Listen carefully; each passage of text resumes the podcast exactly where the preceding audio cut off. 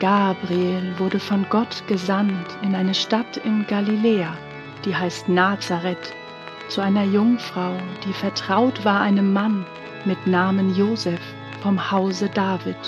Und die Jungfrau hieß Maria.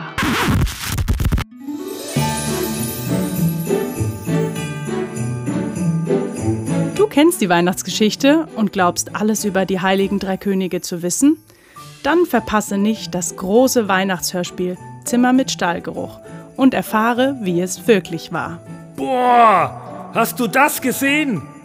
Da gibt es einen ganz neuen, strahlend hellen Stern. Ich sag's ja, Sternhagel voll bist du. Wie der Besuch des Engel fast in die Hose geht. Komm ja nicht näher. Ich bin mit einem scharfen Küchenmesser bewaffnet. Wie der heilige Josef fast vom Glauben abfällt. Nein, ich will dich nicht veräppeln. Genau das hat sie mir gesagt. Ich stand da wie der Ochs vom Berg. Panik bei der Volkszählung in Bethlehem. Wo sollen wir denn die ganzen Menschen unterbringen?